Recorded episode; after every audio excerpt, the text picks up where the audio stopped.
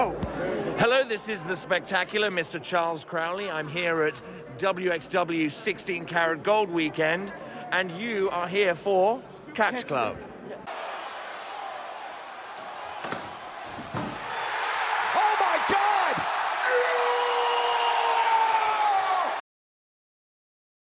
Hallo und herzlich willkommen hier zu einer neuen Ausgabe des Independent Circuit. Wir sprechen heute über West Coast Pros, Ill Mannered vom vergangenen Wochenende aus dem wunderschönen United Irish Cultural Center in San Francisco, California. Ich bin der gute Drew und ich habe heute nur einen äh, Kollegen bei mir. Meine anderen beiden Kollegen sind allerdings nicht da. Wir haben unseren gern gesehenen semi-regular Gast bei uns. Das ist der Sebastian. Ja, vielen Dank für die Einladung, du, und ich freue mich, heute wieder hier zu sein und mit dir über West Coast zu sprechen. Ja, ich freue mich auch sehr drüber. Ähm, ja, West Coast stand ja, äh, wie gesagt, wieder an von letzter Woche Samstag. Äh, wurde wieder live übertragen auf YouTube. Dort könnt ihr die Show dann auch im Nachhinein noch, äh, noch sehen. Ich weiß gar nicht, laufen die zusätzlich noch auf IWTV oder sind die da raus? Ich glaube, sie sind noch drauf, aber das kommt dann später. Also bei den letzten Shows war es, glaube ich, so, dass es immer erst die Veröffentlichung auf YouTube war und Ja. zum späteren Zeitpunkt kam das dann noch auf IWTV. Du bist ja jemand, äh, der äh, von uns allen am ehesten und am meisten Independent Wrestling guckt. Ja. Äh, von daher auch mal an dich da die Frage, weil es ist zumindest mein Eindruck, aber sag mir da gerne, wenn ich falsch liege oder nicht. Es macht für mich den Eindruck, dass immer mehr Companies weggehen von diesem äh, IWTV-Modell und äh, ihre eigenen Streams machen. Sei es über YouTube oder dann sogar zu Fight Plus gewechselt sind oder halt was eigenes machen. Ähm, ja und nein. Also, ähm, dieses, diese ganz eigenen Sachen im Sinne von, wir haben eigene Streaming-Dienste, die haben sich ähm, nach dem Ende von Pivot Share letztes Jahr komplett zerschlagen. Dadurch sind auch einige zu IWTV zurückgekehrt, wie zum Beispiel New South. Ja. Ähm, es gibt aber auch welche, da hast du recht, die entweder wie West Coast jetzt angefangen haben, YouTube selber zu nutzen, ähm, oder auch schon mal bei YouTube. Es gibt inzwischen auch so Hybridmodelle, also Promotions, die schon mal ähm, bei YouTube Sachen hochladen, aber dann trotzdem auch bei IWTV sind. Ich weiß zum Beispiel, Wettinen hat das so gemacht, die haben, glaube ich, ihre erste Show bei YouTube hochgeladen und sind dann zu IWTV gegangen. Ähm, es gibt aber auch welche, die zum Beispiel auch von IWTV zu Fight gewechselt sind. Black Label Pros hat zum Beispiel so ein, ein Beispiel. Oder Ja, ich glaube zum Beispiel North Wrestling aus äh, Großbritannien, die haben auch den Wechsel gemacht. Ähm, also ich würde sagen, das ist so ein ähm, Kommen und Gehen und sich verändern. Äh, unterm Strich weiß ich nicht, ob jetzt bei IWTV inzwischen weniger ist als davor, aber es ist durchaus schon mal ein bisschen in Bewegung. Das ist, das ist richtig. Ja, also gefühlt ist auch so bei IWTV, das Große ist halt alles aus diesem Beyond und aus dem H2O-Kosmos. Das ist so, glaube ich, das, was am meisten präsent ist. Das ist, das ist, ja, ich würde noch äh, eine dritte Promotion nennen und das ist äh, ICW No Holds Barred. Ja, stimmt, Äh, stimmt, das stimmt. ist auch okay. eine der größeren Promotions und ähm, wobei man sagen muss, das läuft ja teilweise in den H2O-Kosmos auch ein bisschen mit über, weil die haben ja auch Shows im H2O-Center und dann hast du noch sowas wie äh, ETU, das ist ja auch äh, quasi aus ICW Notes Bart mit äh, The Struggles mit dem Kommentator da entstanden. Ähm, das ist schon eine Promotion, die äh, auch relativ wichtig ist für die, äh, für die Plattform. Ja, stimmt, stimmt. Und äh, ja, dann kannst du auch noch sagen Prestige, wobei Prestige zum Beispiel auch so äh, eine Liga ist, die so ein bisschen so ein Hybridmodell hat, die schon mal auch kleinere Shows auf, ähm, oder ich sag jetzt mal nicht ganz so relevante Shows, die auch nicht im Rosen Theater sind oder so, auch schon mal auf YouTube hat, aber die großen Shows oder den Cascadia Cup und die großen Shows dann äh, aus Rosen Theater auf IWTV. Ist ja auch eine wichtige Show, weil die halt auch viele so super Shows machen mit internationalem Talent und sowas halt. Und da auch, glaube ich, Genau. sehr, sehr große und gute Zuschauerzahlen immer haben. Genau. Aber gut, wir sprechen über ähm, West Coast Pro diesmal. Äh, kommentiert von Sam Lettner und James Kincaid. Schade, diesmal keine, äh, keine Weather Scott am äh, Kommentar. Ich muss aber sagen, ich finde Samuel Turner hat das nicht schlecht gemacht. Ja, die, die ist, äh, die ist äh, auch nicht schlecht. Die macht ja auch so, ich glaube auch bei, für IWTV-Shows, viele macht die die, ähm, äh, die ganzen Interview-Skits und so. Ja, das Lustige ist ja, Samuel Turner hat angefangen mit Camp Leapfrog. Ähm, Stimmt. Die war ja, Sie glaube ich, sogar auch mal Wrestlerin, ne? Ge genau, und sie hat dann, ist dann mehr so in den Interviewer-Bereich und so gegangen und war auch eine der Köpfe hinter Camp Leapfrog. Äh, die äh, maßgebend für das Projekt war. Und von Camp Leapfrog aus ist sie dann immer bekannter geworden und wurde dann auch mehr und mehr für andere Promotions, vor allen Dingen äh, an der Ostküste gebucht und dass sie halt inzwischen auch bei sowas wie West Coast kommentiert. Das zeigt schon, welche Karriere sie auch seit 2020 gemacht hat. Und das, das freut mich, weil ich finde sie sehr sympathisch. Ich habe mir auch früher immer, weiß gar nicht, ob die, ob sie noch bei YouTube noch gibt. Ich glaube ja, die hat auch so eine Interviewserie gehabt, dann auch mit Wrestlern und so. Ähm, ich finde, die macht das schon gut. Ja, def def definitiv. Ähm, und Mike Bailey war ja auch nicht auf der Karte, deswegen ist dann halt auch äh, Werder Scott nicht dabei. Weil die da wahrscheinlich eine andere Show kommentiert, wo Mike Bailey an dem Wochenende war. Ja, das, das kann ich mir gut vorstellen. Ähm, aber ja, es ging dann äh, los ein bisschen, äh, das kann man vielleicht vorwegnehmen, ein bisschen stand die Show ja auch, da gab es später ja auch ein kurzes äh, Segment zu, ein bisschen in der Ehrung der Crush Girls. Genau. Die äh, ja ihr 30-jähriges Jubiläum gefeiert haben weil äh, West Coast hat ja, hat ja die, die, die wahre Forbidden Door eingetreten und hat ähm, ja eine Partnerschaft, äh, eine, eine Beziehung mit äh, Marvelous aus Japan. Da waren ja auch Winnie Massaro, Titus Alexander und ich glaube auch Alpha Zoe. Die waren äh, in Japan. Ich glaube, Sandra Moon war auch schon mal bei, äh, bei. Genau, die, die, war auch schon mal bei Marvelous und äh, die, drei, äh, die drei Männer waren jetzt quasi den ganzen Januar, ich glaube sogar im Dezember schon, halt in, in Japan. Äh, ich schau mal gerade. Ja, sogar seit, seit November sogar. Ja. Also von November bis Januar quasi in Japan haben äh, hauptsächlich für Marvelous dann angetreten, äh, ein bisschen auch für Noah tatsächlich. Da hatte Titus Alexander ja sogar ein Singles-Title-Match um den Global, äh, um den National-Title.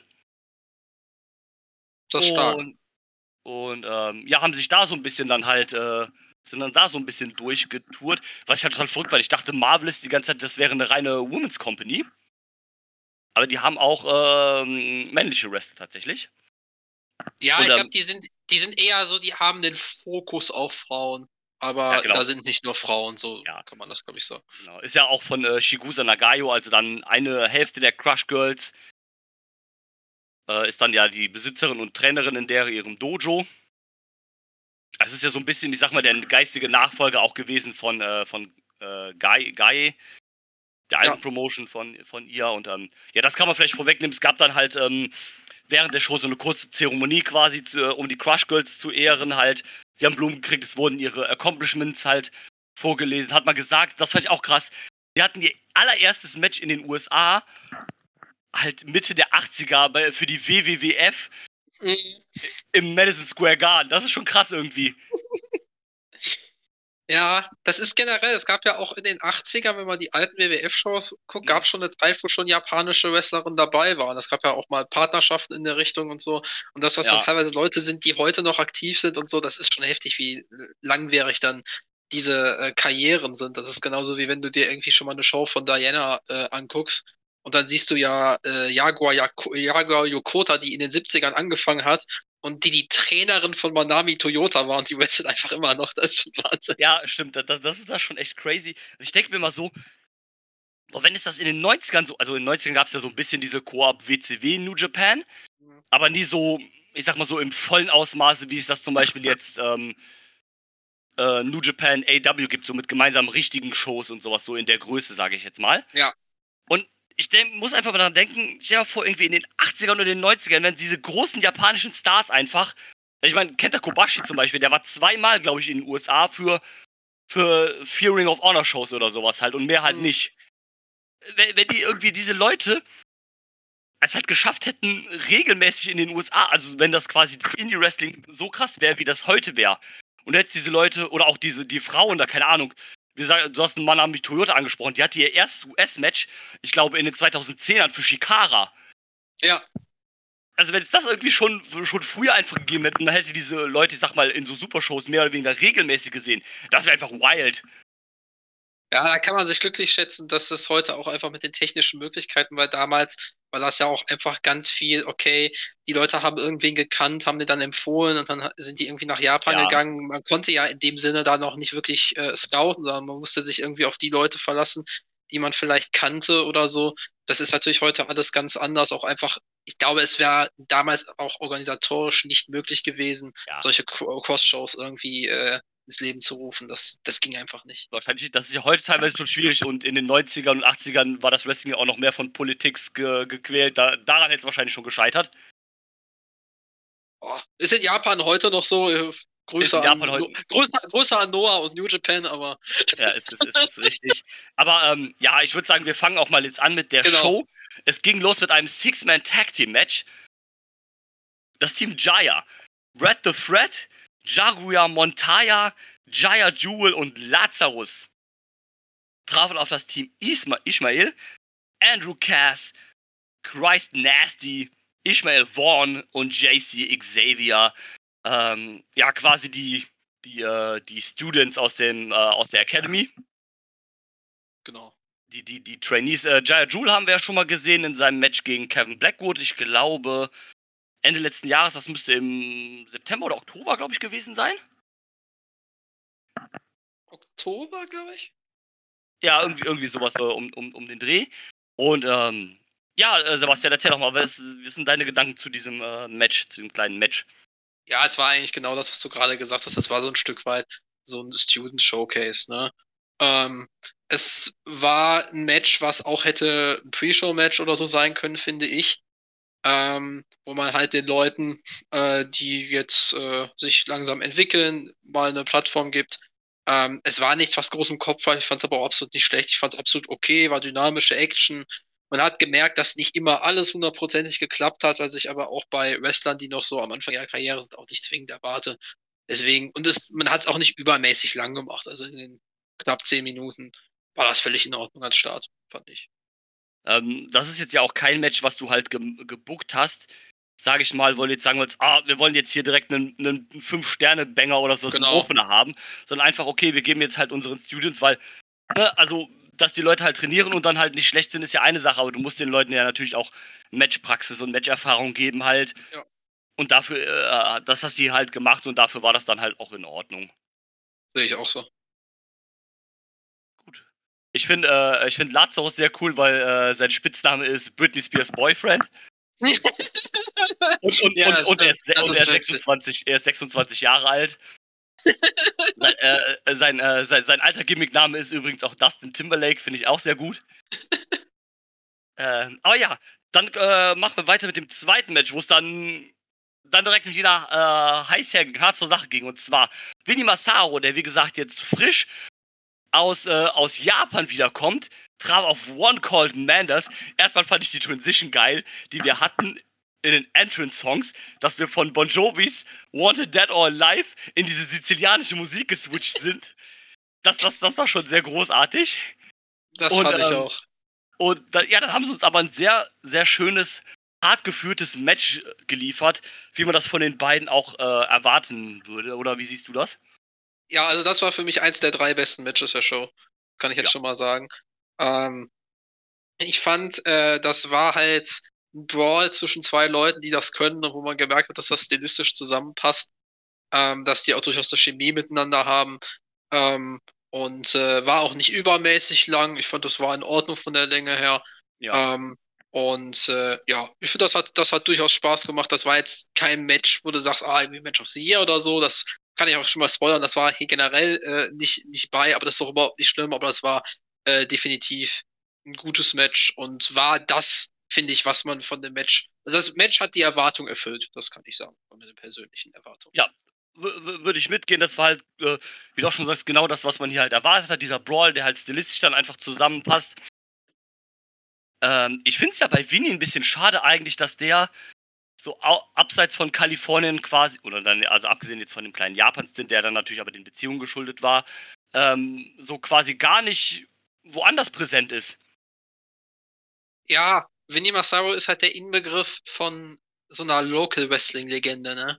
Ähm, Ja, davon, das- das- davon hast du, davon hast du relativ viele. Du hast auch teilweise im Southeast hast du Leute, die sind da irgendwie seit Ende der 90er, Anfang der 2000er aktiv, aber halt nur in diesem Bereich. Ähm, und man darf aber im Indie Wrestling halt nicht vergessen, das hängt auch viel so mit Lebensplanung und so zusammen, weil dann diesen großen Schritt zu gehen, zu sagen, okay, ich mache das jetzt überregional, ich bin dann heute hier, morgen da, äh, damit bringst du halt auch viele Opfer, ne? Das, das muss, darf Ja. man auch nicht vergessen. Ähm, ich weiß, wir hatten ja bei Voices of the Indies hatten wir ja zum Beispiel Damien Tango als Gast und der hat so einen schönen Satz gesagt, der hat halt gesagt von wegen, ja, so sinngemäß, ähm, wenn du wirklich äh, davon leben willst und wenn du wirklich ein großer Indie-Wrestler werden willst, dann musst du richtig hasseln. Du musst nicht unbedingt hasseln. Wenn du sagst, okay, ich mache meinen Job und bin am Wochenende Wrestler hier in der Region, ähm, dann kannst du das auch so machen und dann kannst du auch ein respektierter Veteran in deiner Region werden. Aber das ist immer die Sache, wo setzt du deinen Schwerpunkt? Vielleicht hat Vini gesagt, okay, ähm, ich will halt hier in meiner Region groß werden, aber ich will trotzdem irgendwie noch ein normales Leben äh, nebenbei haben. Und wenn man sich zum Beispiel, Menders ist ja das ganze Gegenteil. Menders, der ist ja gefühlt nur im Flugzeug Ja, äh, oder im Auto oder so. Also das ist ja wirklich, der hat ja teilweise Wochenenden, da ist der äh, an einem Tag in New Jersey, am nächsten Tag äh, in Kalifornien und am dritten Tag ähm, in, äh, in Atlanta oder in äh, Chattanooga oder wo auch immer. Ähm, das ist natürlich auch ein Leben, was nicht vielleicht für jeden was ist, ne? ja, ab, absolut. Man muss halt natürlich auch noch jetzt mal bedenken, äh, Vinny ist halt auch schon 45 und wrestelt seit fast 30 Jahren. Also, dass er dann auch vielleicht gesagt hat, so eine, ähm, ja, gar keinen Bock mehr zu traveln oder sowas, will mir diesen Stress nicht mehr antun. Der ist ja auch bei West Coast, ich sag mal, hinter den Kulissen ein bisschen äh, mehr mit involviert. Also der ist ja Trainer, glaube ich, in der, äh, in der Schule. Und ich nehme mal an, dass er da halt dann auch ein bisschen wahrscheinlich beim, beim Booking und bei den äh, Shows generell halt äh, mitwirkt. Ich kann mir auch gut vorstellen, dass er so als Trainer und so da vielleicht auch da sein Auskommen hat. Äh, Ja, das hat man das, das, das, hat, das hat man eher auch, dass auch äh, zum Beispiel WXW Academy oder so. Ähm, man muss sogar oft vielleicht manchmal sagen, dass wenn du dann irgendwo einen Trainerjob hast, das sogar einer der stabileren Jobs ist, die du so im Wrestling haben kannst. Äh, Ja, weil da hast du dann festes Auskommen, da bist du nicht unbedingt davon beeinflusst, wenn du dich vielleicht auch mal verletzt oder so. Gewisse Sachen kannst du als Trainer trotzdem weitermachen. Oder wenn auch mal Bookings einfach nicht reinkommen. Deswegen, das ist, ich kann schon verstehen, warum er den Weg so geht, wie er den geht. Definitiv. Was ich sehr schade finde, noch als letztes dazu bei Winnie, ich finde, Winnie hat eine sehr, sehr, sehr, sehr schlechte Cage-Match-Bewertung von 3,76. Kann ich null nachvollziehen. Null wirklich. Ah, ich glaube, viele, ich muss gestehen, das war das erste Mal, wo ich ihn auch gesehen habe. Ich glaube, viele sehen immer noch diesen pizza-fressenden Dude von Lucha Underground. Ja, das kann sein. Ähm, ich muss zugeben, ich habe ihn da das erste Mal auch gesehen. Ich äh, kannte den vorher auch nicht. Und ähm, dann war auch so, dann so, der hat ja so, ich sag mal so in den letzten vier, fünf Jahren so seine, seine Renaissance wieder bekommen. Ja. Also auch wo so West Coast äh, Pro quasi so ein bisschen angefangen hat, so ein bisschen größer zu werden. Und da war ich auch so. Ich glaube, das, das erste Mal ist mir dann wieder aufgefallen, da hatte er, glaube ich, ein Match bei West Coast gegen Tomohiro Ishii. Ja, das, war, das, das war, glaube ich, war das 22 oder 21? ja, ja, genau, kann sein. Und dann war so, hä, Ishii wird eingeflogen und kämpft da gegen diesen Pizzadu von, äh, von Lucha Underground. Ich lag sehr falsch. Ähm, Ja. ähm, nee, ist, ist ein sehr geiler Dude.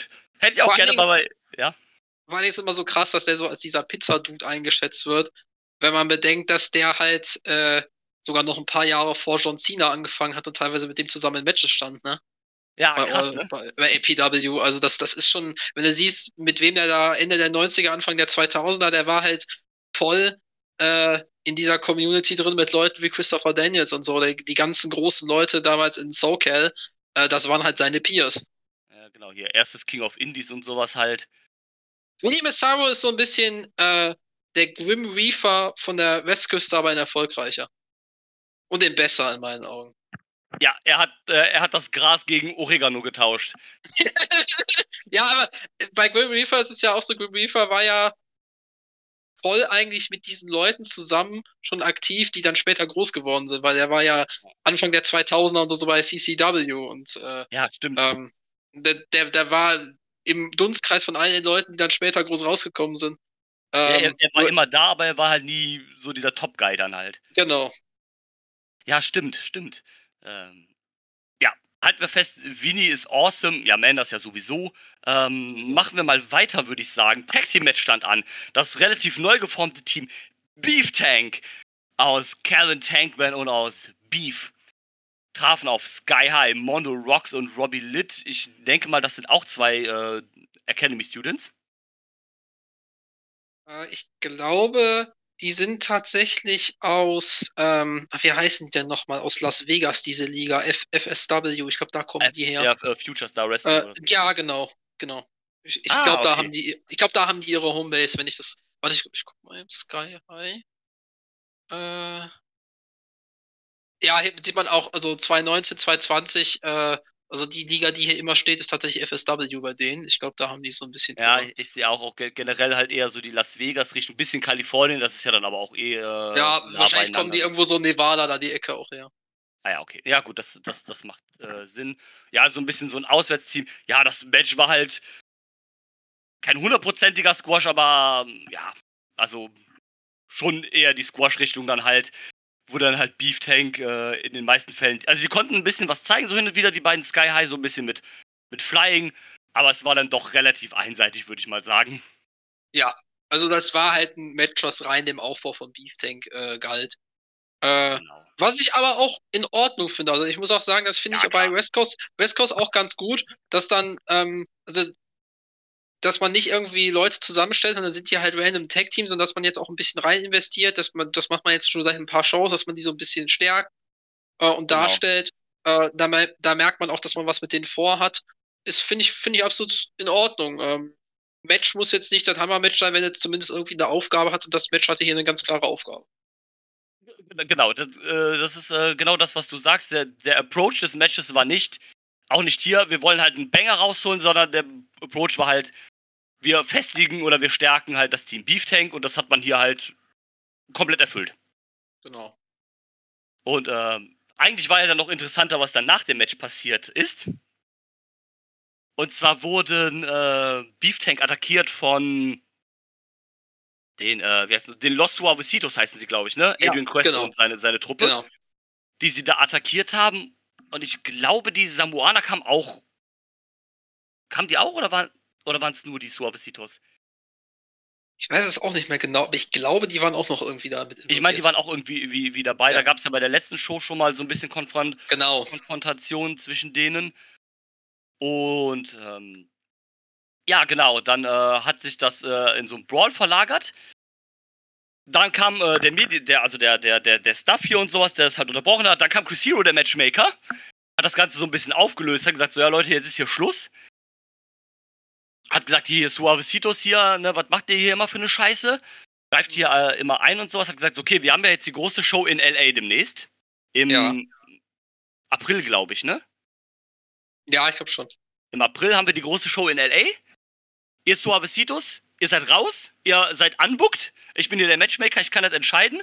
Habt ihr jetzt Pech davon? Aber nur ihr anderen beiden, hier Adrian Crest, du, du kriegst ein Match gegen mich. Äh, Adrian Crest gegen Chris Hero. Finde ich eigentlich ganz cool, muss ich sagen. Also Ja. ich habe ja, ich hab ja vorher gesagt, ich, das habe ich ja, glaube ich, als wir das letzte Mal über West Coast geredet haben, habe ich ja äh, gesagt, dass ich es schwierig finden würde, wenn Hero jetzt quasi immer so diese Attraction bleibt, sondern dass er halt auch in die äh, Shows mehr integriert werden sollte. Also am Anfang finde ich das okay, aber dass er jetzt quasi Teil auch der Erzählung werden sollte und äh, mit dem regulären Roster interagieren soll. Und genau das scheint man jetzt zu machen. Das finde ich dann auch. Ja, finde find ich auch gut. Ähm, West Coast kann auch einfach so happy sein, dass sie da jemanden einfach wie Hero äh, rangezogen hat, haben. Und ähm, das ist einfach, das ist einfach cool. Und ich finde es einfach cool, dass Hero da jetzt einfach die Sachen macht, worauf er Bock hat. Ja. Und Das- dass er halt äh, catcht. Ist stimmt. auch, glaube ich, jetzt so ein bisschen exklusiv West Coast. Ich glaube, West Coast, ich glaube, der hatte woanders noch kein Match. Also das müsste Nee. dann ja jetzt sein, sein, sein drittes Match sein, das gegen Adrian Quest. Das erste war halt dann das gegen äh, Thatcher. Das zweite halt das Tag-Match mit Kenta. Und dann jetzt halt das Match. Finde ich aber auch gut, dass er das so macht, ehrlich gesagt, weil ich glaube, wenn er jetzt, ich glaube, er ist nicht unbedingt in der körperlichen Verfassung, dass er jetzt wieder auch einen annähernd normalen Schedule haben würde und das dann noch gut wirkt. Und da sagt er sich, glaube ich, eher, komm, dann mache ich das halt äh, sporadisch und ich helfe damit noch West Coast, weil er richtet natürlich damit auch Augen auf West Coast und dadurch, dass er aktuell auch exklusiv für West Coast auftritt, ähm, gucken das äh, wegen ihm dann auch Leute. Das heißt, also ich finde, das ist sogar ja, was heißt selbstlos, aber ähm, es ist jetzt nicht so, dass das hier die große Chris Hero Show ist, sondern er macht das halt merklich schon auch, um äh, seine Liga damit overzubringen und ähm, stellt damit auch totalen Benefit für, für andere Leute dar, finde ich. Genau, er ist halt nicht der Typ, der halt seinen Namen nutzt, um quasi Bookings zu kriegen, sondern er nutzt halt seinen Namen, sein, äh, sein Prestige quasi dahinter, um halt der Company selber zu helfen. Genau. Und ähm, das, das finde ich auch eine gute Sache, so, ne? Also, dass er dann da jetzt irgendwie auch so, ich meine, der Typ ist halt auch schon Mitte 40 oder sowas, halt, wrestelt seit 25 Jahren, ne? Dass das dann irgendwann auch nicht mehr halt Fulltime so klappt, ist ja dann auch irgendwie klar, ne? Ich meine, er hat sich wenigstens nicht in seinem dritten Match dann halt äh, verletzt wie ein anderer 40-jähriger Wrestler, der vor kurzem zurückgekommen ist zu einer großen Company, aber ja, ja vor allem muss man ja auch immer gucken, wie Chris Hero auch gewrestelt hat. Also das war ja, ja auch ein Stil, ist ja auch ein Stil, also es gibt ja auch Stile, die kann man sehr lange noch gehen, aber äh, der Stil, der Hero den, den Hero gegangen ist, der war ja auch durchaus körperlich zehrend. Das heißt, ja, die, die, die, definitiv. Ne? Und also ich glaube auch einfach, für ihn ist halt so, also ich glaube, es gibt drei so große Gründe, warum er einfach wiedergekommen ist jetzt. Erstens halt, er hatte nie so den richtigen Abschluss, einfach um den nochmal zu finden. Dann halt einfach, weil er Bock hat. Wenn er keinen Bock hätte zu catchen oder wenn er halt gesagt hätte, nee, ich will nicht mehr, ich mache dann nur noch dieses Matchmaker, dann hätte es, würde es nicht tun. Dann hätte er gesagt, scheiß drauf, mach, mach ich nicht, ne? Und dann halt als dritten Grund halt, um so ein bisschen einfach West Coast noch zu helfen. Und das macht er alles gut. Und von daher finde ich es auch gut, dass man jetzt hier nicht direkt ihm irgendwie, keine Ahnung, wir bocken den Japaner und machen den gegen Chris Hero, wo dann irgendwie keiner was von hat, was zwar ein gutes Match wird, sondern man macht das halt gegen die eigenen Leute so ein bisschen, die halt dann auch gegen ähm, Adrian Quest und so. Also das ist zum Beispiel ich, das Match Adrian Quest gegen Chris Hero, das wäre kein Match, das würde ich bucken, wenn ich Booker wäre. Aber es macht halt durchaus Sinn, weil Adrian Quest ist einer der großen Heels bei West Coast im Moment mit seinem Stable. Und der benefitet halt einfach generell davon, dass er halt, egal ob win oder lose, der benefitet halt einfach davon, dass er halt jetzt ein Match bei einer großen Show gegen Chris Hero haben darf. Ist Auf ja auch ein bisschen so eine, so ein bisschen so eine Belohnung halt für den sozusagen halt. Also die könnten auch jetzt hier einfach Onkel Winnie gegen Chris Hero bucken, was auch geil wäre. Aber also Winnie Massaro braucht keinen Sieg gegen Chris Hero und Chris Hero braucht auch keinen Sieg gegen Winnie Massaro. Aber Adrian Quest und der ganzen Gruppe hilft ein Match gegen Chris Hero. Absolut, du musst halt auch immer Wrestling Booking ist halt nicht unbedingt äh, Dream Match Booking, sondern Wrestling Booking hat halt auch mit den Rollen der einzelnen Wrestler innerhalb der, der Promotion zu tun, äh, damit zu tun, dass du auf die Zukunft auch baust und guckst, okay, wen kann ich schon mal positionieren. Das hat auch immer damit zu tun, wo du auch bist und so, ne?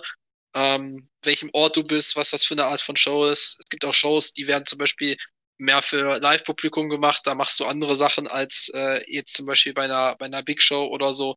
Ähm, und ich finde, das macht West Coast da schon recht schlau. Ja, finde find ich auch. Definitiv. Und ähm, ja, gute Sache. Ich bin mal gespannt, wo der Weg da so hinführt. Dann die große LA-Show wird bestimmt auch ganz, äh, ganz, äh, ganz, ganz cool. Das ist ja auch immer so. Ich vergesse immer, was für ein großer Staat Kalifornien ist, weil San Francisco ist ja die Nordküste und wo sie in LA gehen, ist ja unten der Süden. Ja, das ist ja also, schon dann auch wieder ein großes äh, Ding. Also das ist ja nicht einfach so, ah, wir fahren jetzt in die nächste Town, die 20 Minuten weg ist, sondern ja, wir fahren mal als andere Ende von dem Staat. Ja, vor allen Dingen das andere Ende von dem Staat. Ich glaube, du fährst von. Also, also Kalifornien ist ja allein schon größer als Deutschland, das muss man schon ja. sagen. Das hat ja über 400.000 Quadratkilometer. Aber der Punkt ist auch noch, ähm, es ist im Gegensatz zu Deutschland ja so schlauchig. Also es ist ja, ja. relativ, relativ, äh, es ist nicht sehr breit, aber es ist sehr lang. Ähm, genau. Und dadurch, ich glaube, du fährst, äh, das muss man sich mal überlegen, du fährst, glaube ich, vom nördlichsten Punkt Kaliforniens zum südlichsten Punkt Kaliforniens mit dem Auto, ich glaube, 17 Stunden. Wenn du, überlegst, ne, also. wenn du überlegst, in, in, in, äh, ich glaube, ich habe irgendwann mal geguckt, ich glaube, von mir aus bis nach Mailand sind, glaube ich, mit dem Auto elf Stunden oder so. Also ich glaube, in, in, in 17 Stunden bist du entweder in Einfach Südfrankreich. durch halb Europa, ey.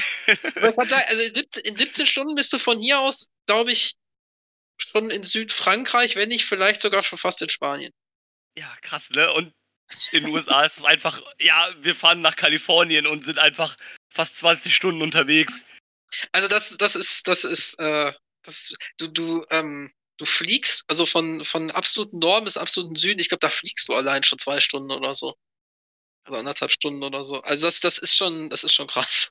Ja, das, das ist krass. Aber das ist einfach, man kann sich das, ah, gut, du warst jetzt in den USA, du hast so ein bisschen den Blick, aber man kann sich das von hier aus gar, fast gar nicht vorstellen, was das für, für Dimensionen einfach sind. Ja, gerade, also ich war ja tatsächlich, ich war ja tatsächlich auch schon mal in Kalifornien, obwohl man sagen muss, äh, das ist tatsächlich schon, das ist über 20 Jahre her, das ist Wahnsinn. Äh, da war ich sieben. Ähm, und äh, da, da war es halt auch so. Also da waren wir halt um San Francisco herum und äh, da bist du halt teilweise auch zu irgendwelchen Sachen dann drei, vier Stunden halt gefahren, die trotzdem noch in der gleichen Region waren. Das war halt völlig, völlig normal. Also wo ich jetzt zum Beispiel zuletzt war im Southeast, da sind die Sachen noch ein bisschen, also zum Beispiel Chattanooga, Atlanta, das sind ja zwei Stunden Entfernung, das ist halt für US-Verhältnisse nicht viel. Ne? Also das ist Ja. relativ zusammen, sage ich mal. Aber es gibt andere Bereiche in den USA, da ist es auch so, da fährst du auch hunderte Kilometer und da ist gefühlt nichts. Ne? Also Ja. mein Vater hat zum Beispiel, der hat einen Urlaub gemacht, da war der in, äh, in äh, Utah und äh, ähm, Colorado und äh, in Wyoming, South Dakota und so. Und da fährst du halt wirklich teilweise von der einen zur nächsten Sehenswürdigkeit oder von der einen zur nächstgrößeren Stadt. Und nächstgrößere Stadt heißt dann so 50.000 Einwohner oder so. Du fährst dann teilweise fünf, sechs Stunden. Das ist so crazy. Das sind Entfernungen, die können wir uns hier kaum vorstellen. Nee, können wir, können wir wirklich nicht. Ähm, aber gut, wir, wir, wir schweifen wieder ein bisschen ab, aber das ist ja auch nicht sch sch schlimm. Nee, nee, alles gut. Äh, wir machen mal weiter und zwar Six-Man Tag Team Action, Lucha Action. Aramis, Iron Kid und La Estrella gegen El Cucuy und die Los Vipers, also Latigo und Toxin, die wir ja letztes Jahr sogar bei der WXW sehen durften beim World Tag Team Festival. Ja, aber unsere Lost Vipers waren ja Latigo und Ares. Da war ja nicht Toxin bei.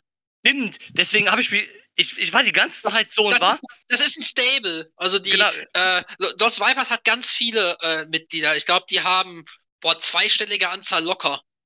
Ja, Also guck, guck mal, stimmt. Guck mal hier bei Cage Match. Ja, warte mal, eins, zwei, drei, vier, fünf, sechs, sieben, acht, neun Leute haben die. Ja, wild. Ja, weil ich war die ganze Zeit so, als die dann rauskamen, so, Moment, das, die kommen dir doch irgendwie bekannt vor, diese beiden Dudes. Und dann so, aber Toxin, Toxin habe ich irgendwie, kommt mir nicht bekannt vor. Ja. Also, ja, aber Los Vipers irgendwie, ja. Ähm, Latigo hat aber diesmal nicht seine Peitsche dabei. Aber, äh, aber, Psycho aber, Psycho aber auch. Psychosis ist zum Beispiel auch bei Lost Vipers. Ach, stimmt, ja, krass. Ähm, ja, Latigo brauchte natürlich aber auch keine Peitsche, weil es war ja nicht Black Taurus im Match. Richtig. Ähm, ja, La Estrella zu sehen war auch mal interessant. Der ist ja eigentlich äh, Dragon Gate äh, Wrestler. Ja, Den habe ich der auch war, null. Ja, Der war übrigens auch noch bei anderen. Da, da, da hat er noch andere Bookies. Der war auch bei Action zum Beispiel. cool. Den habe ich zuerst gar nicht erkannt, weil er eine andere Maske hatte als vorher. Stimmt. Ja. Der war ja letztes recht. Jahr auch in, auch in Deutschland für zwei Shows, glaube ich, bei der WXW, in so kleineren Town-Shows. Ja, und der war in Oberhausen gegen Rambo in der Pre-Show. Stimmt. ja, stimmt. La Estrella. Ähm, Ich lasse das mal so stehen. wir, wir, wir lassen das mal so stehen, genau. Ähm, aber ja, ähm, sag uns doch mal gerne deine Gedanken zu diesem Match. Das war halt so das obligatorische Multiman West Coast Lucha Flippy Match, fand ich. Äh, Ja. Das, das war nichts, was da groß rausgestochen ist für mich. War auch für mich jetzt keines der Top-Matches des Abends. Ähm, aber ähm, es war halt ganz unterhaltsam. Äh, Es, man muss generell so sagen, ähm, das war natürlich jetzt auch, also Aramis ist schon ein richtig guter Latigo auch. Ansonsten war es jetzt auch nicht, ich sag jetzt mal, äh, das ist jetzt gar nicht abwertend gemeint, aber es war jetzt nicht die aller, allererste Liga von den Leuten in diesem Stil. Wobei Toxin ist auch noch ziemlich durch. Aber zum Beispiel so ein El Kokui, der ist ja, äh, ne, eher da auch, ähm, den kennt man vor allen Dingen auch von, von West Coast, ansonsten ist der gar nicht so bekannt. Äh, aber unterhaltsam war das. Ich, ich fand es ein bisschen lang. Ähm, ich finde, Ja. da hätten ein paar, paar Minuten weniger. Das ist generell so eine Sache. Also, äh, wenn wir das Match jetzt nehmen und dann die Matches danach, da ist halt nichts mehr unter 15 Minuten bei. Ja, Ähm, wo ich sag, da sind ein paar Matches, da verstehe ich. Da ist das auch okay, dass die so lang waren. Da sind auch ein paar Matches, wo ich mir denke, das ist vor allem ein Match, wo ich dann gleich nochmal zukomme, wo ich denke, ah, da habe ich die Länge dann schon gespürt. Ähm, und gerade in dem Stil hier, also ähm, da hätten es, äh, ja, sagen wir mal, vielleicht 13 Minuten auch. Also es ist nicht so, dass ich sage, boah, es war ultra zu lang, sondern ja, vielleicht zwei, drei Minuten weniger. das, da, da, da würde ich mitgehen. Ähm, es ist schon so ein bisschen, wie du sagst, halt, ne? Es ist, äh, es ist jetzt nicht die Creme de la Creme der Lucha, äh, der Lucha Dore dabei. Was, was, was ja auch, o- aber auch okay ist. Also ich denke, so, so Kalifornien ist ja auch mal so ein bisschen, ich sag mal so, du, wenn du zu einer kalifornischen Indie-Show gehst, gerade äh, SoCal, dann rechnet man ja auch irgendwie so ein bisschen damit, dass du irgendwie so ein Lucha-Match auf der Karte hast, alle- allein durch diese Nähe und diese Verbindung dazu Mexiko halt. Ja, mindestens eins, würde ich fast sagen. Also, es gibt sogar Promotions in Südkalifornien, das sind de facto Lucha-Promotions. Genau. halt, und ähm, dann ist es halt hier quasi, hast du halt damit das abgearbeitet. Und ähm, ja, es war ein bisschen zu lang, würde ich auch sagen. Und ich finde, so mit dieser richtigen High-Flying-Action ging es dann eher irgendwie für mich erst ein bisschen zu spät los tatsächlich. Ich habe so gehofft, das dass es da direkt so, so nonstop-Flying losgeht, aber man hat ja am Anfang, war es ja sogar so, dann hat der, äh, hat der äh, Ring-Announcer noch gesagt, so ja, heute ist der Geburtstag von Toxen, singt doch mal alle für den. Und das haben die Heels ja quasi benutzt, um die Faces dann halt äh, von hinten zu so cheapshotten. Das ist auch die Phase, wo du vielleicht ein bisschen hättest abschneiden können, also dass du schneller in das in die genau. High-Octane-Phase quasi gekommen wärst. Das wäre genau, so der Punkt da, gewesen. Genau, dann, und dann hat es halt so ein bisschen erst vor sich hingedümpelt und dann hat es so ein paar Minuten gedauert, bis sie halt so rumgeflippt sind. Ich finde El Kukui ganz cool eigentlich.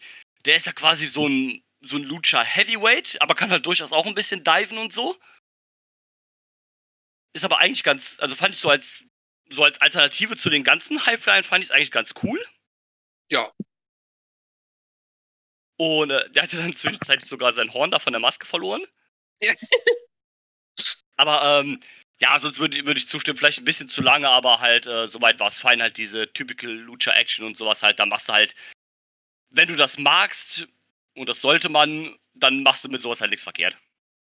Genau, das sehe ich auch so. Ähm, ja, dann ging es weiter. Wir haben ja schon vorhin angesprochen, dass es äh, diese kleine Verbindung gibt zu Marvelous. Und nachdem Winnie und Titus Alexander und wie sie alle heißen in Japan waren, hat man jetzt auch jemanden aus Japan, aus Marvelous, hier hingeholt. Und zwar Leo Isaka von Marvelous eben. Der hat man geholt, genau von Marvelous, 25 Jahre alt, wrestelt seit sechs Jahren. Und hat den gegen Titus Alexander gestellt. Und ich muss äh, sagen, ich fand das ein sehr gutes Match. Äh, ich würde nicht sagen sehr gut, aber ich würde sagen, es war wirklich ein gutes, also ja. war ein gutes Match und es war für mich, also es war jetzt auch wieder nichts, wo ich sage, äh, das wird jetzt irgendwie auf irgendwelchen Match of the Year Listen so landen, aber es war für mich das zweitbeste Match der Show. Ähm, ja, da, da, ich, da kann äh, man mitgehen. Ich fand auch, das war, du hast ja gerade schon gesagt, mit dem dynamischeren und so, dass das bei dem ersten, bei dem Match, wo wir gerade drüber geredet haben, ein bisschen hat auf sich warten lassen. Ähm, das war natürlich als Singles-Match so ein bisschen äh, besser in der Hinsicht, fand ich. Und ja. äh, man hat halt gemerkt, dass die beiden äh, gute Chemie miteinander haben, stilistisch zueinander gepasst haben. Ähm, again, auch hier, das hätte vielleicht nicht unbedingt 1640 gehen müssen. Ähm, aber hier habe ich es nicht so gespürt wie beim Match zuvor oder auch wie beim Match, was gleich noch kommt. Ist, äh, ist, ist, ist, ist richtig. Ähm, ja, ähm, wie du schon sagst, es ist jetzt nicht äh, auf keiner Match auf der Year-Liste oder so. War aber, war aber fein. Dann gab es ein bisschen auch ein kleines Brawling nach draußen. Leona ist oben vom, von so einer Erhöhung nochmal gecrossbodied. Das ja, war, stimmt, war, ja. war, war, war, ganz nett und ähm, ja, dann relativ unspektakulär gab es dann äh, als Finish die Chaos Theory von Titus Alexander. Ja. Ja, und dann, dann, dann war, halt, war halt vorbei. Ähm, ja, war so, war so, war so, war so weit fein. Ähm, vielleicht hat es auch nicht so 100% gepasst. Vielleicht wäre da ein anderer Gegner für Leo auch ein bisschen besser gewesen, der vielleicht auch ein bisschen, ich sag mal, schneller, ein bisschen agiler wäre, wenn man so ein bisschen so ein schnelleres Match geführt hätte, dann hätte das vielleicht ein bisschen besser gepasst sogar. Ja, man hätte vielleicht noch mehr da rausholen können. Also, also weiß ich nicht. Ist jetzt natürlich nicht äh, so super realistisch, weil die Indie-Dates von ihm sind ja auch äh, begrenzt, aber ja, ich sage halt zum Beispiel Nick Wayne äh, da wäre wahrscheinlich was anderes bei rausgekommen. Ja, def def definitiv. Aber soweit war das schon anständig. Ähm, so als nächstes stand das West Coast Pro Women's Title Match auf dem, Plan. Hier müssen wir jetzt ein bisschen, äh, ein bisschen weiter ausholen, weil eigentlich sollte die Championesse Takumi Iroha ihren Titel gegen Vanny verteidigen aus Japan. Die ist, glaube ich, auch beim Marvelous aktiv, äh, Sendai Girls und sowas halt die, die Richtung. Well. ja, well. Ähm, ja, sie war nicht bei der Show, weil ähm, es gab da Visa-Probleme. Aus halt, Gründen. Aus, aus Gründen, genau. ähm, ja, willst du da vielleicht mal gerne ausholen und wieso, weshalb, warum, was für Gründe das hat? Erzähl doch mal gerade bitte. Ja, also ich, ich wünschte ja, ich würde mir das jetzt hier ausdenken, aber äh, tue ich leider nicht. Ähm, ja, also anscheinend war es wohl so. Ich hatte dann irgendwann auch diesen Tweet gelesen von dem äh, Promoter von Kitsune, der wohl öffentlich ja darüber geredet hat. Also erstmal, ähm, wie du schon gesagt hast, sie hatte Visa-Probleme. Sie hat halt keinen, also an den an den Customs nennt man das ja, ist sie quasi ähm, ja abgewiesen worden und ähm, ist ja grundsätzlich eine Sache, die durchaus schon mal pass passiert, auch im Wrestling. Ist ja auch nicht das erste Mal. Was ich aber so noch nie vorher äh, auch nur irgendwie gehört habe, dass ein Promoter, nämlich der Promoter von Kitsune, dann auf Twitter bzw. X geht und sagt von wegen, ja, er hätte ja generell auch die Idee gehabt, ähm, dass die einfach zu der Kitsune-Show alle ähm, sich einfach nur ein Touristenvisum machen ähm, und das dann einfach mal so versuchen einzureisen, aber er hätte es ja dann am Ende doch nicht gemacht.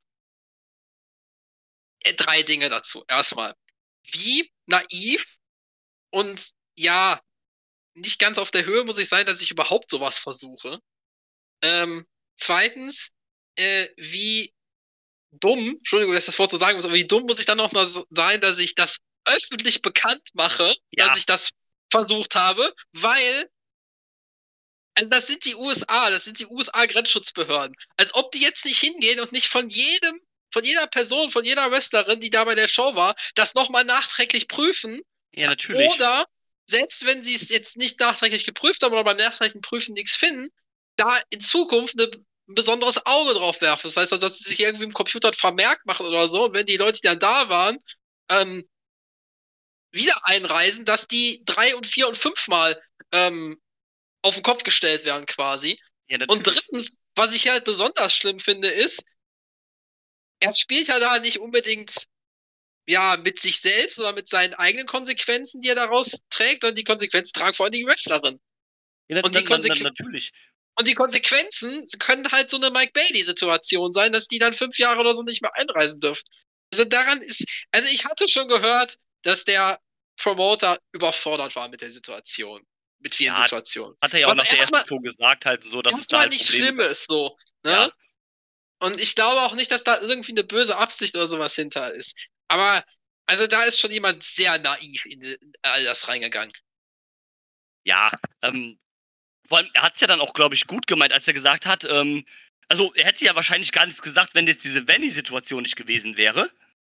Dann hätte er ja wahrscheinlich ja. einfach den Mund gehalten und dann wäre es vielleicht sogar äh, passiert, dass die anderen äh, Leute da auch denied worden wären an den Grenzen. Und ähm, das ist ja auch hart, du bist quasi schon in den USA und sie sagen dir halt dann an diesem äh, Checkpoint da am Flughafen, ja, du darfst ab diesem Punkt halt einfach nicht weiter. Und als vielleicht jemand, äh, äh, ja, als Japaner, der vielleicht ähm, auch nicht so gut Englisch spricht oder so, ja, ist dann mit der Situation vielleicht auch ein bisschen überfordert und denkt so, ja, was ist los? Habe ich jetzt was falsch gemacht? Warum, warum kann ich jetzt hier nicht weiter? Was, was ist das hier halt, ne? Und da ist auch der Punkt, man, also das ist ja auch immer die Debatte, die dann kommt, weil es gab ja solche Sachen schon in der Vergangenheit. Und ja. ähm, natürlich äh, kommen dann auch die Leute, die sagen, ja, ist ja auch Eigenverantwortung des Wrestlers oder der Wrestlerin, äh, sich darum zu kümmern. Das stimmt auch. Ähm, ich muss allerdings sagen, das ist noch mal was anderes. Also zum Beispiel bei der Mike Bailey-Situation, da war es ja auch so, dass das ja, glaube ich, CCW äh, äh, verkackt hatte. Also die hatten ich mein, irgendwie gesagt, auch, ja. wir kümmern ja, uns darum und haben das halt nicht gemacht oder so. Ähm, genau. Und ähm, da kann man auch sagen, okay, das so gerade auch bei CCW, das hätte man vielleicht mit rechnen können, dass da vielleicht noch mal was schief geht. Ähm, und ähm, das ist was, das war vielleicht hätte ich so schlau von Mike Bailey oder so. Aber da ist es nochmal eine andere Situation, weil bei Mike Bailey ähm, ist ein englischsprachiger äh, Mensch, der in ein anderes englischsprachiges Land eingereist ist. Wenn du als nicht englischsprachiger irgendwo einreist, dass du dich dann ein Stück weit auch auf die Leute verlässt vor Ort, das kann ich schon nachvollziehen. Total, total. Und ähm, also es ist auch irgendwie, er hat versucht, sich ja, glaube ich, so ein bisschen zu retten, indem er gesagt hat, ja, ich habe denen gesagt, versucht reinzukommen mit dem Touristenvisum oder sowas halt. Ähm, aber als ich dann gesehen habe, es hat mit wenn nicht geklappt, habe ich es lieber gecancelt, so halt. Ja, also im Prinzip hast du deinen Leuten ja gesagt, ja, ich weiß, ihr habt kein Visa, Visum, probiert's aber doch einfach mal halt, ne? Genau, genau. Und ich sag mal, das ist ja nicht mal wirklich retten, weil ich glaube, bei Bailey war es ja ähnlich. Also ich glaube, Bailey ist ja auch nicht ohne Visum eingereist, sondern mit dem falschen, wenn ich das richtig im Kopf habe. Ja, das kann sein. Äh, oder, ich, äh, oder ist er gar mit gar keinem, ich weiß es gar nicht mehr. Aber ich, es gab ich glaube, auf, das ist mit dem Falschen gewesen. Ja, ich glaube, das ist richtig. es, es gab auf jeden Fall schon, es gab auf jeden Fall schon Fälle, wo es einfach so war, dass die jetzt nicht mit dem, mit dem, nicht mit gar nichts da angerückt sind, sondern halt mit dem Falschen versucht haben einzureisen. Ähm, und das macht aber kein, das, äh, das macht schon einen Unterschied. Wenn du mit gar keinem anreist, ist es noch schlimmer wahrscheinlich. Aber deswegen, äh, das kann trotzdem halt die Konsequenz haben, dass du dann fünf Jahre nicht mehr einreisen kannst. Das ist halt bei denen, äh, ähm, da, da, da wird halt streng dann geurteilt. Ja, Und gerade, also gerade in den USA, also das die eine Sache, wo ich oder ich habe mich mit mehreren Sachen sehr intensiv beschäftigt, aber eine Sache, womit sich jeder eigentlich sehr intensiv beschäftigt, der auch in die USA reist, ist genau mit dieser Sache, dass du dich vorher erkundigst, okay, welche Unterlagen brauche ich? Ähm, wenn du zum Beispiel Tourist äh, bist, äh, holst du dir das ESTA, holst du das ESTA frühzeitig, weil dann auch gesagt wird, okay, mach das am Ende am besten, also das wird ja relativ schnell erteilt, meistens innerhalb von, ich glaube, bis 72 Stunden vorher kannst du das machen. Es wird einem aber immer gesagt, okay, mach das am besten sechs Wochen vorher oder so, dass wenn irgendwas nicht funktioniert, du dir zur Ja. Not noch ein richtiges Visum ausstellen lassen kannst bei der Botschaft oder so. Habe ich dann auch zum Beispiel so gemacht. Ähm, das ist eigentlich die Sache, wo du am meisten Hirnschmalz vorher investierst, weil du auch genau weißt, okay, da musst du sicher sein. Du guckst dann auch eigentlich vorher an, okay, wie laufen so Gespräche ab, was solltest du sagen, was solltest du vielleicht eher nicht sagen und so weiter. Ähm, deswegen kann ich das auch in null nachvollziehen. Es ist richtig. Das ist halt, es ist zwar, also ob das jetzt alles gut oder schlecht ist oder sowas, das ist eine Diskussion für einen anderen Tag. Es ist der Fakt aber einfach, es gibt halt diese Einreisebestimmungen und dann musst du dich da halt irgendwie halt auch mit, gerade wenn du Wrestler aus anderen Ländern holst, musst du dich damit halt auf jeden Fall auseinandersetzen. Es ist, Es ist auch Es nicht so, hat- es ist auch, man muss auch ehrlicherweise sagen, es ist auch gar nicht mal so schlimm, wie, also viele haben da ja wahnsinnig, wahnsinnigen Schiss vor und ich muss jetzt sagen, nachdem ich das einmal gemacht habe, Ja. wenn du dich damit beschäftigst, wenn du das ernst nimmst, ist das auch kein Problem. Das muss Ja. man auch mal ehrlich sagen. Das ist jetzt kein Hexenwerk. Äh, das sind Sachen, da kannst du dich auch inzwischen, gerade in Internetzeiten, kannst du dich da ganz gut einlesen, ähm, kannst da vielleicht mal Leute fragen, auch mit ihren Erfahrungen, oder kannst dir YouTube-Videos angucken. Also das ist jetzt nicht so, dass ich da äh, ein Jahr für studieren muss. ja, es ist, ist richtig. Äh, mal als, als Ausschweif, wie, äh, so auch wieder. Wie, wie, wie war das denn bei dir? Du bist da hingekommen, hast dann dein, äh, deinen Pass und dein Visum abgegeben, die haben dir zwei, drei Fragen gestellt und dann durfst du gehen oder was? Nee, ich musste mein Visum tatsächlich noch nicht mal, sondern das ist, ähm, das war so, bei mir wurde tatsächlich nur der Pass, also ich habe dann vorher dieses ESTA äh, beantragt, das wurde mir Ja. dann genehmigt. So, ich hatte das dann auch noch mal äh, auf dem Handy äh, Ja. und ich hatte das ausgedruckt. Ähm, den Ausdruck habe ich sogar immer noch, weil das gilt ja noch zwei Jahre, also das gilt ja zwei Ja. Jahre. Ich denke mir mal, wenn du vielleicht irgendwann dann doch noch mal reist, dann hast du das. Und ähm, ja, hatte das dann dabei. Allerdings ähm, ist es nicht unbedingt, muss es nicht unbedingt so sein, dass du das vorzeigen musst, weil ähm, es ist wohl so, du zeigst dann deinen Personalausweis, äh, dann machst du noch so Sachen wie, äh, dass du, äh, die machen dann noch ein Foto vor Ort, da musst du dann in so Kamera gucken, das ist dann alles mit so biometrischen Feldern, weißt du, wie du das auch hier kennst. Ähm, dann musst du, glaube ich, teilweise, ich weiß gar nicht, musste ich auch noch einen Fingerabdruck machen? Ich weiß es nicht mehr. Ich glaube nicht. Dann stellen die dir ein paar Fragen und dann ist es, glaube ich, so, wenn die dann den Pass vorlegen haben äh, und die äh, scannen das dann ein oder so, dann haben die dann im Computer schon stehen, dass du quasi eine Einreisegenehmigung hast. Das heißt also, ich musste, äh, du sollst trotzdem diese ESTA-Sachen immer dabei haben. Das heißt also, es wird immer geraten, druck dir das aus, ähm, hab das auf dem Handy, das habe ich auch gehabt. Das ist aber nur zur Sicherheit. Ähm, also das ist, äh, ja, bei mir war das dann halt so, die haben mir dann halt einfach nur so ein paar Fragen gestellt, von wegen, ja, ähm, wo, was macht er hier, wo wollt er hin, warum seid ihr, äh, warum seid ihr da und so Ja. weiter. Und dann haben wir halt gesagt, ja, Urlaub, wir wohnen da und da, ähm, sind in dem und dem Hotel, äh, fliegen dann und dann zurück. Und dann war das alles ganz easy. Gut. Also, wenn ihr Wrestler seid, der gerne in die USA will, dann hört euch diesen Podcast hier an, dann wisst ihr jetzt Bescheid. Klar, Und, du ähm, musst natürlich als Wrestler dann nochmal ein anderes Visum, du musst dann Arbeitsvisum und ja, so. richtig. Aber dann, äh, auch, auch da denke ich, wenn du die Unterlagen dabei hast, wenn du das vorher dich damit ein bisschen beschäftigst, es gibt ja auch Foren dazu, Ja. ähm, es gibt äh, YouTube-Videos, das, das sind Sachen, wenn du da ein bisschen Zeit investierst, dann äh, ist das jetzt auch nichts, was ultra schwer zu verstehen ist, finde ich. Das ist, äh, das ist richtig. Ähm, ja, also äh, wir halten fest, Venny war dann eben halt nicht da. Dann äh, hat man halt nur erst gesagt, ja, Takumi Irua, die kriegt halt dann Sie wird trotzdem ihr, ihr Match haben, ihren Titel verteidigen. Dann kam halt Sandra Moon raus, hatte kurze Promo gehalten, meint so, yo, ich bin dann jetzt hier, let's go.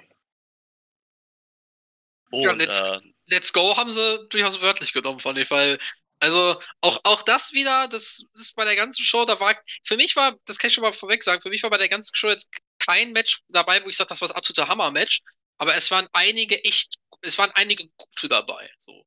Und das, das, das war für mich hier Match of the Night, kann ich nur mal sagen. Kann ich absolut das, nachvollziehen. Random Dieter äh, äh, has joined the podcast. Dieser Podcast ja, ist ein Three-Way Dance. genau. äh, mir geht's wieder gut. Jetzt kann ich habe gegessen, jetzt kann ich mit aufnehmen. Ähm, das freut mich. Das Schöne ist ja auch bei Craig, dass der mich jetzt einfach mitschneidet. Von daher wunderbar. Perfekt. Ich dachte, ich überrasche euch mal. Das ist schön. Hast du. Ja, dann erzähl doch direkt mal über das Match, äh, Herr Dieter. Äh, ja, das Match. Ähm, man hat halt aufgespielt, dass Moon schon dreimal gegen äh, Iroha gekämpft und jeweils verloren hat. Und äh, das hat man sehr gut aufgespielt. Man hat gesehen, dass Moon äh, auf jeden Fall auf Zack war, was äh, die Angriffe und die Offens von äh, Iroha äh, betraf. Sprich, äh, man hat schon aufgespielt, auf jeden Fall, dass sie sich kannten und dass Moon quasi mit jeder Begegnung wächst.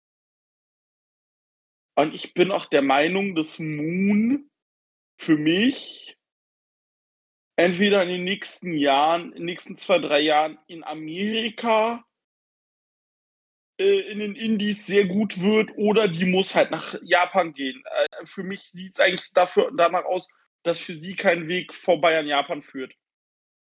Ja, da, also ich, ich wollte gerade wollt sagen, also äh, hatte ich tatsächlich schon im Kopf dazu gesagt, dass entweder nach Nordamerika oder so, da habe ich mir schon im Kopf gedacht, ich sehe die tatsächlich eher bei Stardom. Ja, also ich sehe die auf kurz oder lang in Japan, dann halt wirklich bei Stardom ähm, oder bei TJP, aber das Stardom ist dann halt einfach größer. Genau. Und ähm, da sehe ich die auf jeden Fall. Ich glaube äh, auch, dass sie mit ihrer Art äh, super populär werden kann in Japan. Ich glaube, das wäre ein oh, ja. sehr guter Fit. Ja, das Ding ist ja, man muss ja auch sagen, hm, so äußerlich dachte ich eine Zeit lang auch so ein bisschen, dass sie so asiatischen Background hat. Ich äh, glaube tatsächlich, sie hat einen ähm, Hispanic-Hintergrund. Oh, ja, Hispanic, äh, okay. Sie hat auch oh. einen, äh, sie hat auch einen äh, spanischen Namen, meine ich. Äh, ja. was, ah, äh, Cassandra Ariaga. Ja, gut. Äh, das war mit dem Asiaten-Take. Nicht schlimm. ähm, nee, auf jeden Fall ist es so, dass äh, sie dann auch im Match immer mehr reinkam, auch Offens zeigen konnte. Und dann auch Iroha bei einem Nearfall hatte. Und da ist bei Iroha halt was gesnappt, weil du ihr angemerkt hast, dieses, ey, ich habe äh, so sie schon dreimal relativ leicht besiegt und jetzt scheitert es plötzlich beim vierten Mal. Und äh, dann hat es halt doch geklappt, aber das äh, hat sie gefrustet, dass das nicht so klar war, wie sie wollte. Und ähm, genau, mir gefiel das Match auch tatsächlich. Wo ich jetzt drüber rede, gefiel mir das Match auch sehr gut. So beim Gucken war ich so ein bisschen, ah, ist ein bisschen, äh, bisschen langsam, so stellenweise. Ich wusste natürlich auch, als das Match angekündigt wurde, wie das ausgeht. Ja, klar. Und da frage ich mich halt auch, wie Roa irgendwann entthronen wird. Also äh, wird es irgendwann Johnny Robbie sein, wenn sie wieder äh, äh, nicht mehr verletzt ist? Ich denke Oder? ja. Also ich, ich denke auf jeden Fall, dass das der Plan ist. Ob man den dann noch so durchzieht wegen der Verletzung, das ist eine Frage, aber ich denke, der Plan ist eigentlich, dass es Johnny Robbie wird. Ja. Ja, vermutlich ja. Ähm, ja, ich fand das Match auch gut. Hat mir auch gefallen, äh, wie die das so schön erklärt hat, so ein bisschen, dass äh, Sandra Moon dann so ein bisschen immer weiter daran, ge daran dann noch wächst, immer ein bisschen mehr. So ein bisschen das Wheeler Utah gegen John Moxley Prinzip in, ja, jetzt nicht so extrem vielleicht, aber auf einem ähnlichen Weg und ähm, ja, mal, mal, wie gesagt, mal gucken. Also Johnny Robbie würde dann halt Sinn machen, weil West Coast Pro jetzt auch nicht so viele Regulars an, äh, an Frauen hat tatsächlich. Das ist richtig. Nee. Und äh, Johnny Robbie ist zwar, die kommt zwar nicht aus der West Coast Schule selber, aber die ist so eher so ein bisschen so das, das äh, die Homegrown Women's Wrestlerin von, äh, von West Coast, also mit äh, Sandra Moon dann natürlich zusammen. Genau. Und Ich würde von sagen, daher- das ist auch so, das ist auch so nach äh, Millennium Pro, wo sie ja herkommt, ist das, glaube ich, auch so ihre zweite Heimat. Ja, def def definitiv. Und äh, von daher ist es halt, ähm, ja, wäre das natürlich am sinnigsten. Wusste gar nicht, dass die, äh, dass die verletzt ist. Der hatte bei der letzten oder vorletzten Show, als sie gegen ähm, Rachel, nee, gegen Mio Momo antreten sollte, hat sie gesagt, dass sie verletzt ist und ich glaube ein halbes Jahr oder so ausfällt. Stimmt, Ah, das ist auch was Schlimmeres, ja. Ja, ich glaube Kreuzband oder so ein Kram halt. Ah, mies. Und Ja. äh, genau. Fast so Mm, ähnlich verletzt wie ein anderer Wrestler, der 20 Jahre älter ist und jetzt in die WWF zurückgekehrt ist. Never skip a Triceps Day. Ja, genau. Ähm, Ähm, ja, aber lassen, lassen wir das. Ähm, ja, dann kommen wir auch schon zum Main Event, würde ich sagen. Äh, West Coast Pro Title. da. Genau, das West Coast Pro Title Match. Äh, der Challenger Alpha Zoe verteidigt gegen Starboy Charlie. Ähm, ich weiß nicht, wie es euch geht, aber ich hatte so ein bisschen das Gefühl in der ähm, in dem YouTube-File, da gab es ja ungefähr dreimal dieses Hype-Video dazu Alpha Zoe gegen Starboy Charlie. Und ähm, mir kam es so vor, als ob äh, Starboy Charlie so ein bisschen ja, so ein bisschen, ja nicht chilig direkt, aber so ein bisschen so, so, so, so cocky, äh, überheblich schon äh, rüberkam. Aber ich weiß nicht, ob Ja. ich das jetzt mir nur einbilde. Ja, kann Nee. ich nachvollziehen. Ja, mach du erst, Sebastian, sorry. Äh, ich würde sagen, ich glaube, man wollte da vielleicht auch ein bisschen Zweifel streuen. Äh, also man wollte, wollte vielleicht so ein bisschen so subtil in den Kopf pflanzen, so, ja, vielleicht verliert er ja, weil er es leicht nimmt oder so, ne? Ah, ja, okay, Ja. das ist. Äh, Ja, und, ähm, und die hatten ja auch ein Match beim West Coast Cup, wo, äh, was ja äh, Starboy Charlie gewonnen hatte und Genau. äh, was Su ja nicht so gut fand. Aber ich muss sagen, Su, da siehst du einfach, man hat den jetzt quasi ein Jahr lang konstant aufgebaut und er ist jetzt zurecht da, wo er ist.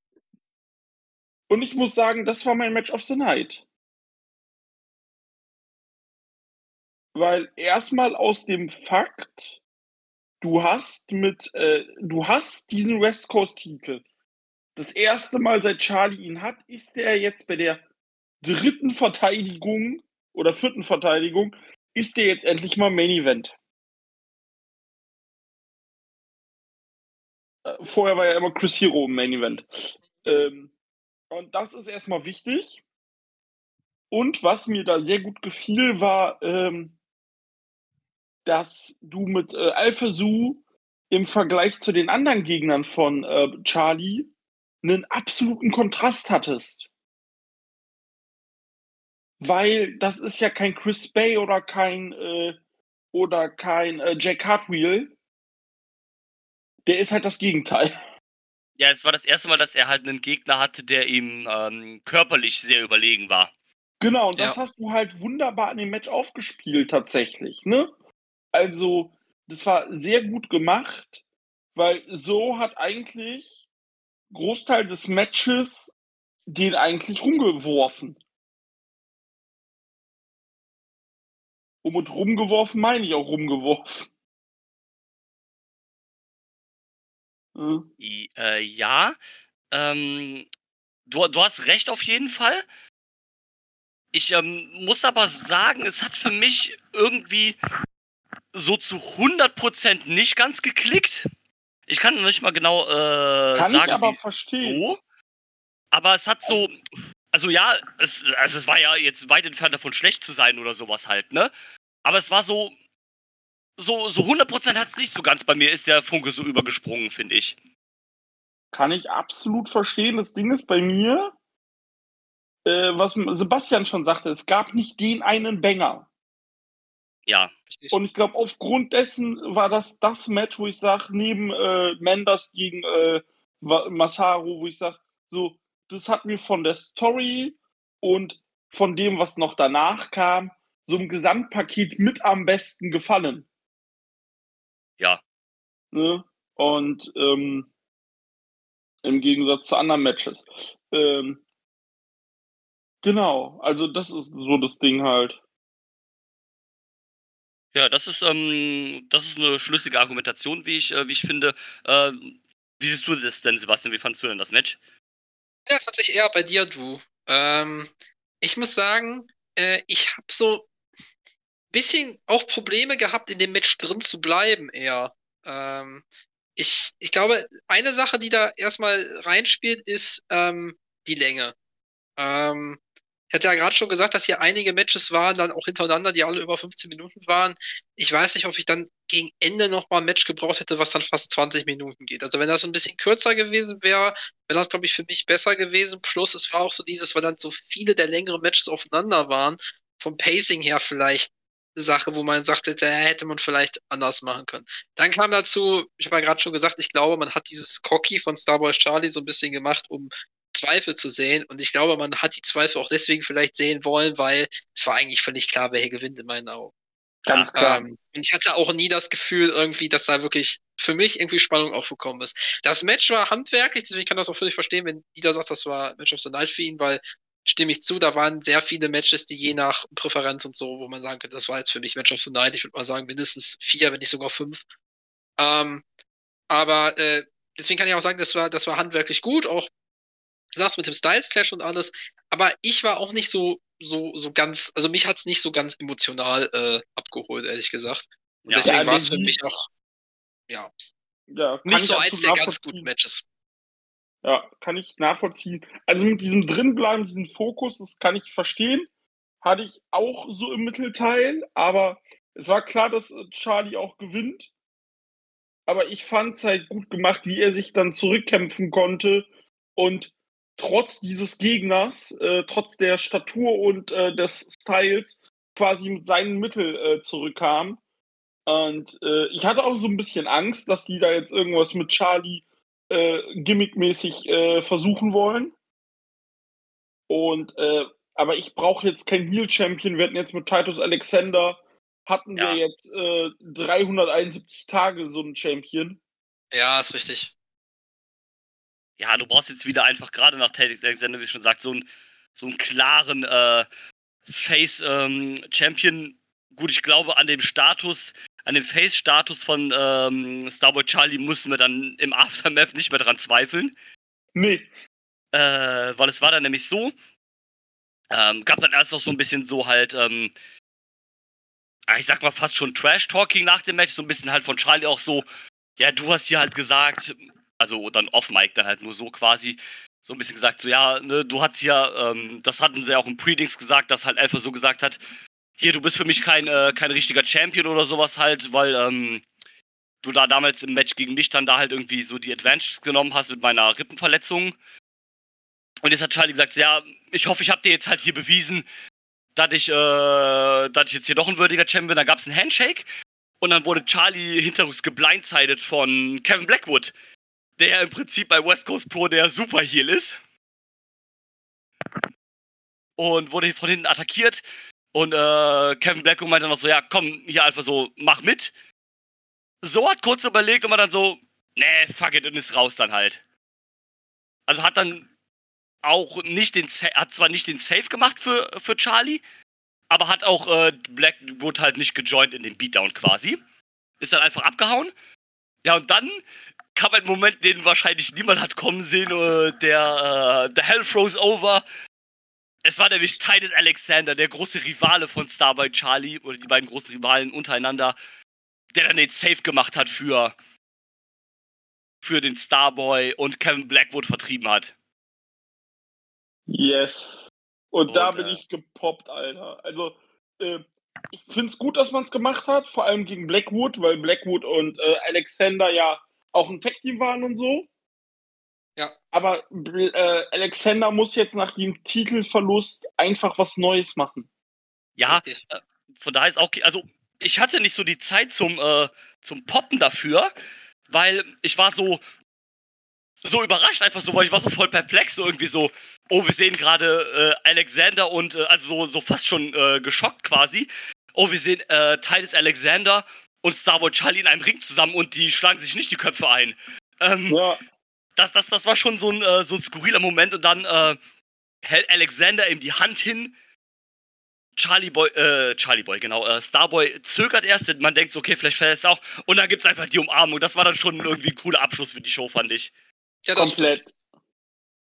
Und ich glaube, deswegen äh, spielt das Aftermath in meine Matchbewertung auch sehr viel rein, weil Das kann ich natürlich mich, sein. weil ich, da war ich halt drin, weißt du? Äh, Ja, ich gucke jetzt, da ist seit 2001, da 2022 gucke ich jetzt äh, West Coast Pro. Und äh, ja, die beiden waren eigentlich immer da. Das und auch richtig. immer gegeneinander in der Zeit. Und äh, vor allem Dings immer mit dem Titel äh, Alexander. Und äh, von daher war das sehr sehr gut. Und hat mir einfach sehr gut gefallen. Ich finde das schon irgendwie krass. Ich finde das schon irgendwie krass, wenn man sagt, äh, das ist ja bei mir ähnlich, dass man sagt, die waren schon immer da und äh, damit stehen die ja auch so ein Stück weit für die Liga. Und die sind einfach beide nach 2000 geboren. das ist crazy, ne? Das, das Alexander eine, auch? ja, Alexander ist Jahrgang 2000. Alter. Äh, Alexander ist äh, 27.09.2000, also der wird jetzt dieses Jahr 24 und äh, Starboy Charlie wird dieses Jahr 21. Äh, Der wird sogar relativ, der wird übermorgen 21. Eieiei. Also die sind zusammen 45. die sind zusammen, glaube ich, die sind zusammen, glaube ich, jünger als Vinny Massaro, kann das? Ja, Wie Massau ist genau Massaro 45. ist 45, ja. Ah, Die sind zusammen, zusammen sind sie so alt wie ein gewisser anderer Wrestler, der vor kurzem in die Fett zurückgekommen ist und sich jetzt verletzt hat. Junge! Was hat er dir getan? Äh, Ähm, nee, aber ja, war ein cooler, cooler Abschluss. Ich bin mal gespannt, wie es das jetzt weitergeht. Vielleicht, ähm, also naheliegend wäre natürlich erstmal, dass vielleicht auch Blackwood als, als nächsten Challenger ist. Vielleicht dann auch erstmal ein Tag Team Match Titus und Starboy gegen Blackwood und X.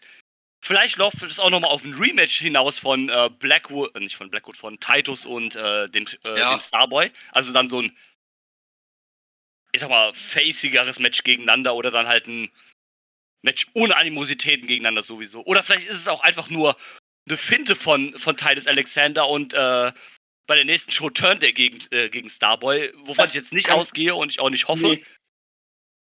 Das wäre halt, du, dann hättest du diesen Moment nicht so aufspielen müssen. Ja, ist richtig. Und äh, wie gesagt, weil, was will Alexander jetzt quasi äh, noch machen als hier ohne Titel? Er ist Ja. jetzt The Franchise und dieses The Franchise-Gimmick. Also er ist West Coast Pro und das kannst du am besten als Tweener, als Babyface.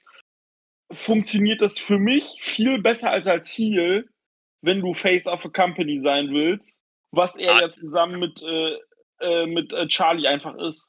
Ja, ja, korrekt.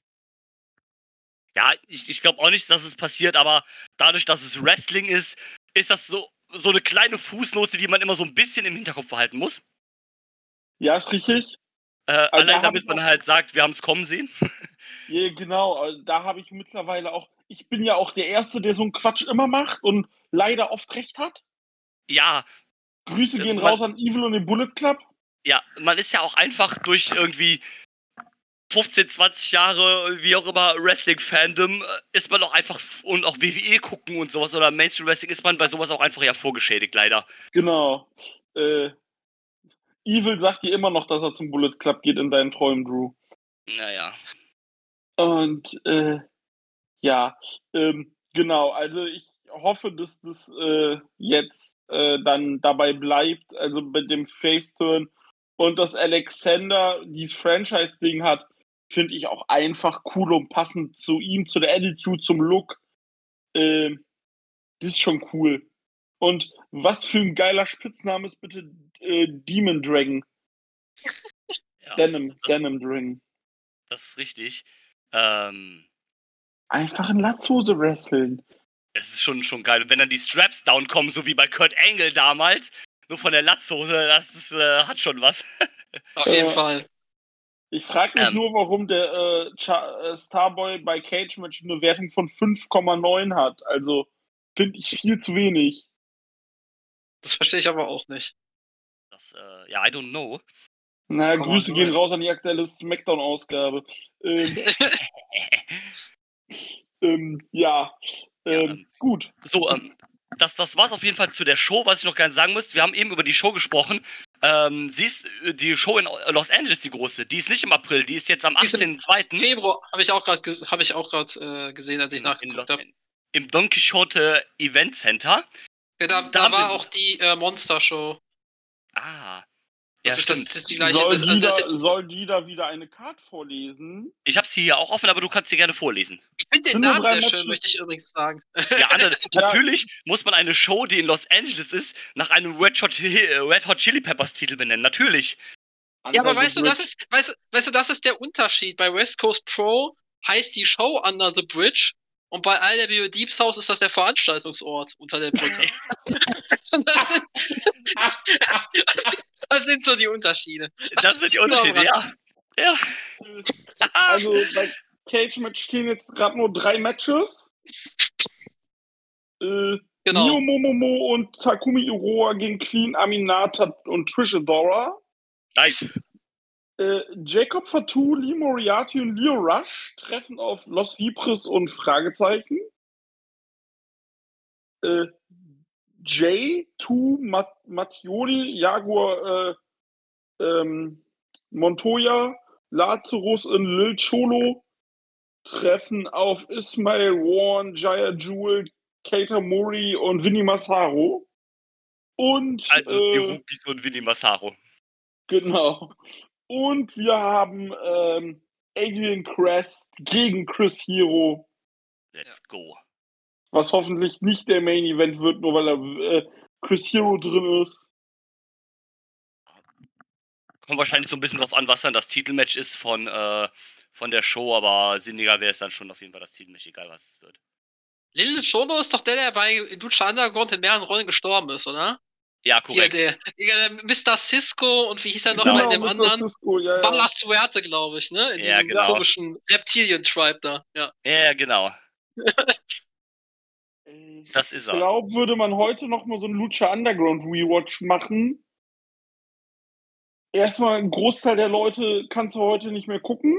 ja, Ja, und ich ich, glaube, du würdest da so viele Sachen sehen, die ich glaube Ja. jetzt in den fünf Jahren auch nicht mehr so gut, ge- ja, nicht fünf Jahren, mittlerweile zehn Jahren, das zehn ist aber bei Jahre, anderen Leute. Sachen auch. Also, ich glaube zum Beispiel, wenn ich heute viele der, ähm, der äh, NXT Takeover-Shows sehen will, die ich damals echt cool fand, ich glaube, die fände ich heute nicht mal beim Ansatz so gut.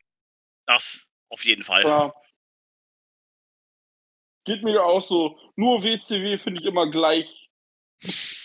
Also WC, WCW, so, WCW im Jahr 2000, das ist halt zeitlos scheiße. Das ist halt, weißt du, das ist, das war, Fand das war halt noch nie gut, das ist nicht gut, das wird auch nie gut sein. Fand ich damals schon mit sieben Scheiße. Ist halt auch eine Form der Beständigkeit. ne? Das ist halt nicht schlecht gealtert, weil es halt nie gut war. Das ist the, the worst there is, the worst there was, the worst there ever will be. Und irgendwann Ja. taucht noch äh, Bill Goldberg in deinem Traum auf. Ja, Also- genau. Also, also Gimmicks wie äh, Mike Awesome, Fat Chick Thriller oder so, die, die sind halt zeitlos scheiße. Die sind halt zeitlos scheiße, absolut.